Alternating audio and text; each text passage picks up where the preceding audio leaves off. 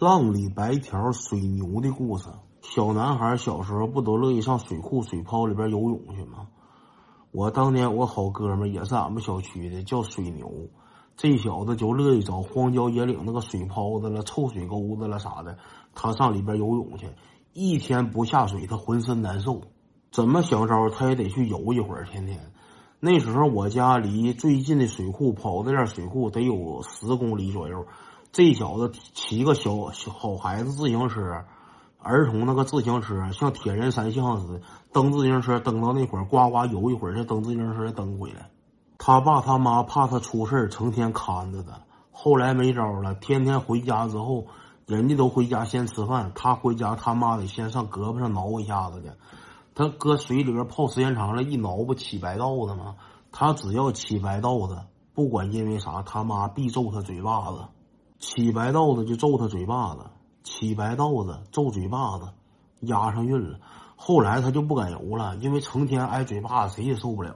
后来过了挺多年，我们都挺大了，俺调兵山开了个游泳馆。开游泳馆，我一下就想起了水牛来了。我说水牛，我是走上游泳馆畅游一会儿，弥补一下你童年的那个遗憾。你这这小时候乐意咣咣成天游，这回好有游泳馆了，安全了，有救生员了，能给你提溜上来了，咱哥俩上那儿游去呗。但是当时俺俩谁也没去过那高档地方，也不明白也不懂。然后到那会儿，人家要求说进那个必须得戴泳帽，他怕掉头发也不怎地，必须戴泳帽，泳镜啥的都可以不戴，但是泳帽是必须得戴的。俺哥俩现买的泳帽，买完泳帽去了，一进去那里边可以说是富丽堂皇了，兄弟们，又能洗澡又能游泳的，嘎嘎把握。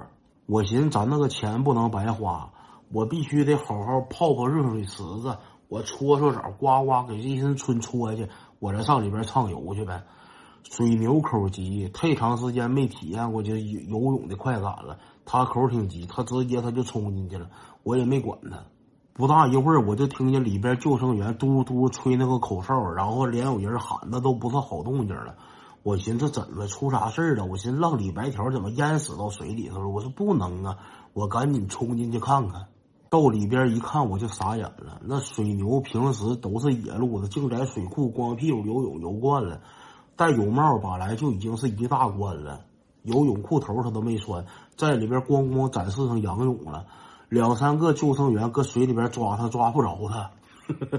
他寻思人家搁这跟那嬉戏打闹呢，他还展示才艺，刮没事还往下潜呢。后来那好几个救生员好不容易给他擒住了，给提溜岸上来了。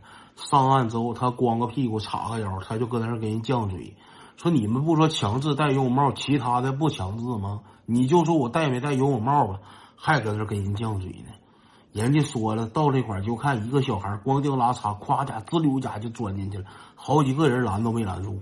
这小子后来长大了之后都没忘了他这个爱好，就乐意在水里边畅游。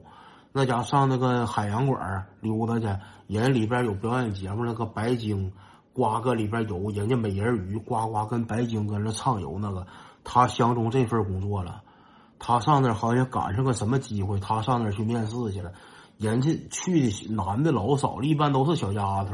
那小丫头呱呱扮演美人鱼行，那小子现实胖乎的，大水牛犊子胖乎的。他后来第一轮海选就让刷下来了，给我打电话了，还跟我说了是抱怨了，说那个他游泳游的不错，他潜水啥的也能整明白了。